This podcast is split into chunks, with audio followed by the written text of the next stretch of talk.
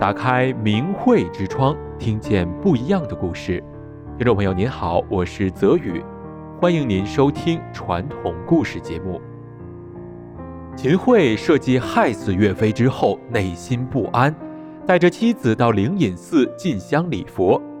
寺内的一位疯和尚伸张正义，对其指桑骂槐，并且以铁扫帚扫之，戏弄惩戒。秦桧狼狈而去。今天要和您说说风僧扫秦这个大快人心的故事。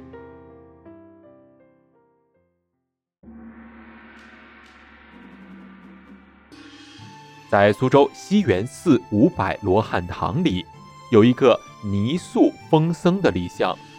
这座泥塑啊，虽然是相貌奇特，但是残而不丑，塑造的非常的出色。特别是束腰的那条带子，做的。像真的一样。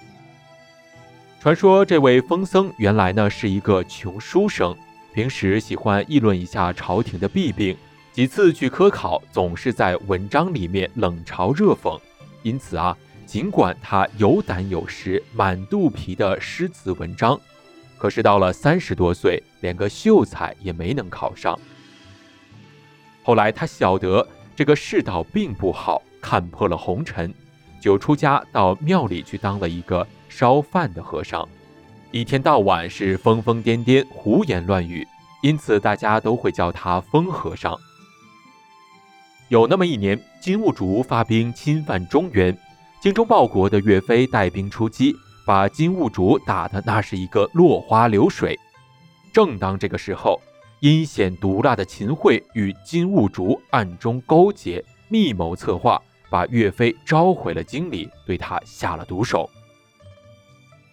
在大年初一大清早，秦桧带着他的老婆王氏到庙里烧香。只见这大雄宝殿前的广场上，几棵松柏青翠葱郁，旁边有个穿得破破烂烂的叫花和尚，正在砍一棵桂树。秦桧一看这棵桂树是青翠翠的，不像是个病树，便走过去问道：“大年初一的。”要讨个吉利呀，为啥要把这好端端的树砍掉呀？这风和尚抬头一看，原来是秦桧。只见他身穿红袍官服，穿的是雍容大度，可是呢，面孔上一副奸相，一双三角眼滴溜溜的在打转。风和尚慢吞吞的回答说：“这树里生了黑心虫，都蛀空了，再不把它砍掉。”说不定旁边的松柏都要遭殃。秦桧说：“那就把它锯了算了，何必花这么大的力气把根挖光呢？”风和尚撇撇嘴说道：“哎呀，打蛇打七寸，砍树先砍根。你这位大官怎么这么点道理也不懂啊？”风和尚紧接着又说：“我出家到这里来。”就看透了，这桂树不是好东西。你看，这桂树叶子像柏树，树干像松树，不三不四，非驴非马的。秦桧一听，这和尚是话中有刺啊！这桂树的“桂”字和秦桧的“桧”字，这不是一个字吗？心里就非常的不高兴。他老婆一看这苗头不好，轻轻地对他说：“快去烧香吧。”秦桧啐了一口唾沫，大摇大摆地踏上了佛殿。王氏给他在如来佛前点了红烛，烧了檀香。秦桧恭恭敬敬地跪在了蒲团上，连连磕头，嘴里念念有词。烧过香，看看时辰还早，就在庙里兜了几圈。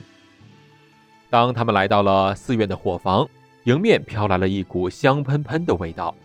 朝里一看，只见里面的烧火的和尚一手抓了只狗腿，歪着头，咧着嘴，正在大口大口的吃肉，一边吃还一边咂咂嘴说：“这黄狗肉好香啊，还是只母狗呢。”这秦桧的老婆心里一怔，拉拉秦桧的袖子。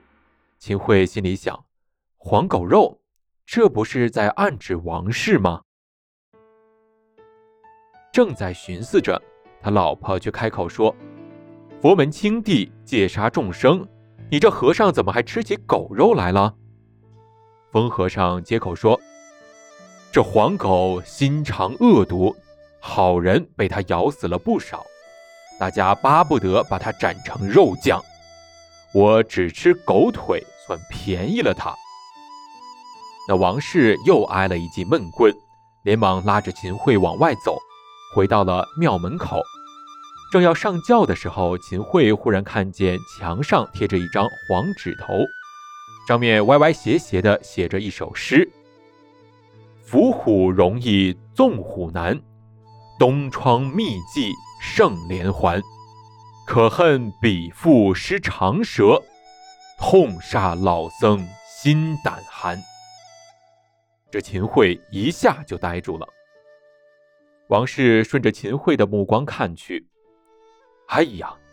这诗里说的不正是风波亭发生的事吗？就在这个时候，正好庙里当家的和尚走了出来。秦桧面孔铁青，喝问当家的和尚：“这诗谁写的？快去找他！”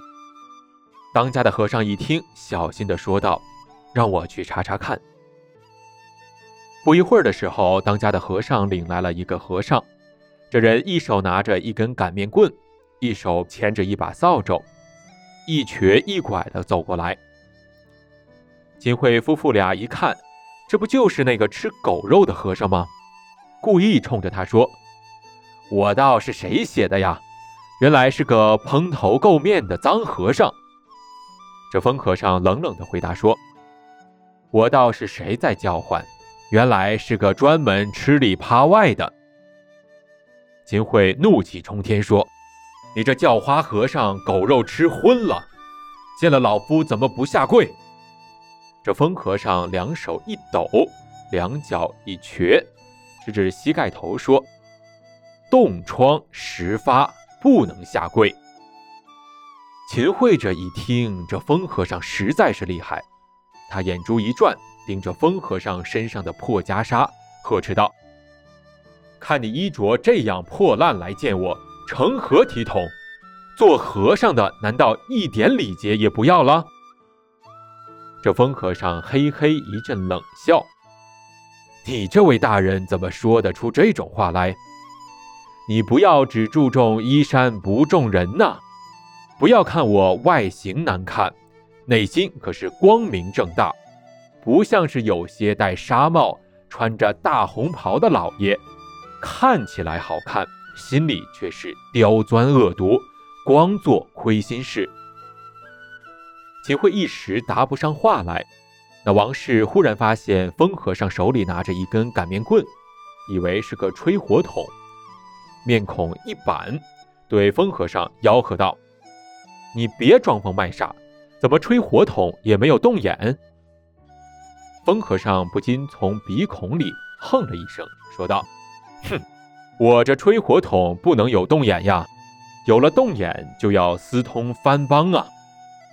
这句话像是一柄利剑刺中了秦桧的心窝，惹得他是暴跳如雷，大声呵斥道：“看你扫帚粗心，不是个懒和尚是什么？”疯和尚也严厉地说道：“你说我懒吗？我这把铁扫帚可不是扫地用的。”是要扫尽天下一切卖国贼。说着，扬起那把扫帚，装疯卖傻地朝秦桧扫去。那秦桧急忙闪向一旁，拉住疯和尚的腰带。那腰带被秦桧一拉，马上变成了一条长蛇，张开了大口，那血红血红的舌头一吐一吐的，直向秦桧脸上伸了过来。